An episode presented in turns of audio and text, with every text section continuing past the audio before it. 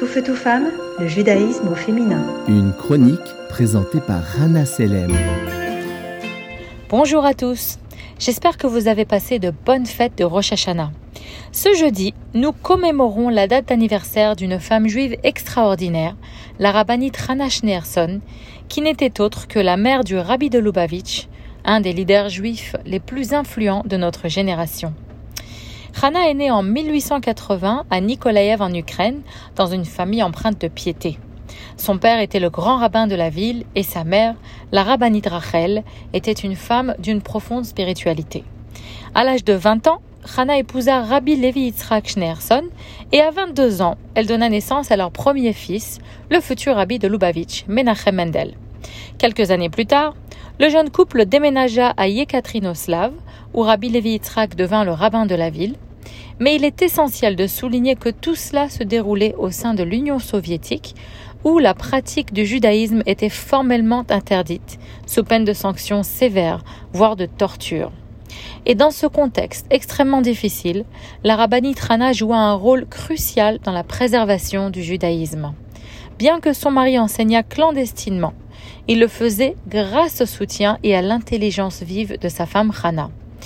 En 1939, Rabbi Levi Yitzhak fut arrêté par les autorités communistes sous l'accusation de continuer à propager le judaïsme.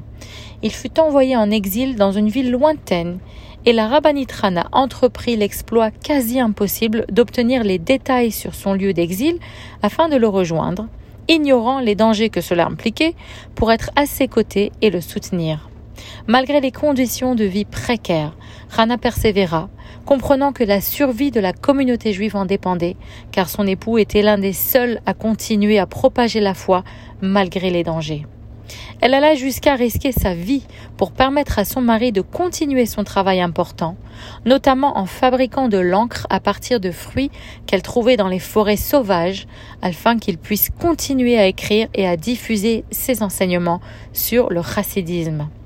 En 1944, à la suite de nombreuses souffrances et maladies résultant de son rude exil, Rabbi Levi Yitzhak décéda, laissant Rana seule.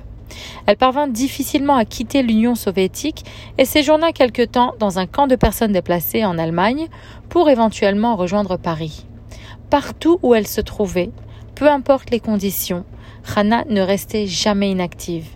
Elle s'occupait des réfugiés avec un dévouement exemplaire, avec un sourire lumineux, alors qu'elle-même traversait des, périodes difficiles.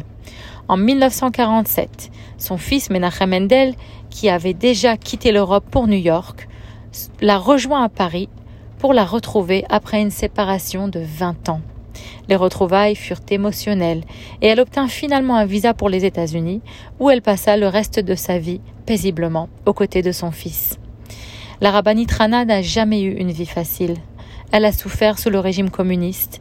Elle est devenue veuve à l'âge de 64 ans et elle a perdu deux de ses trois fils, dont l'un fut assassiné par les nazis.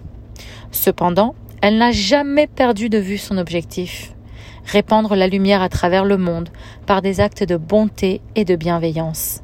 Son héritage se perpétue d'ailleurs à travers son fils, le rabbi de Lubavitch, qui s'est inspiré de la vision de sa mère, la vision positive sur le monde, pour raviver l'espoir de la communauté juive au lendemain de l'Holocauste.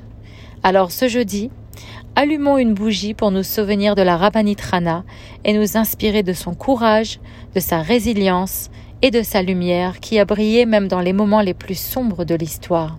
Bonne journée à tous. Tout feu, tout femme, le judaïsme au féminin.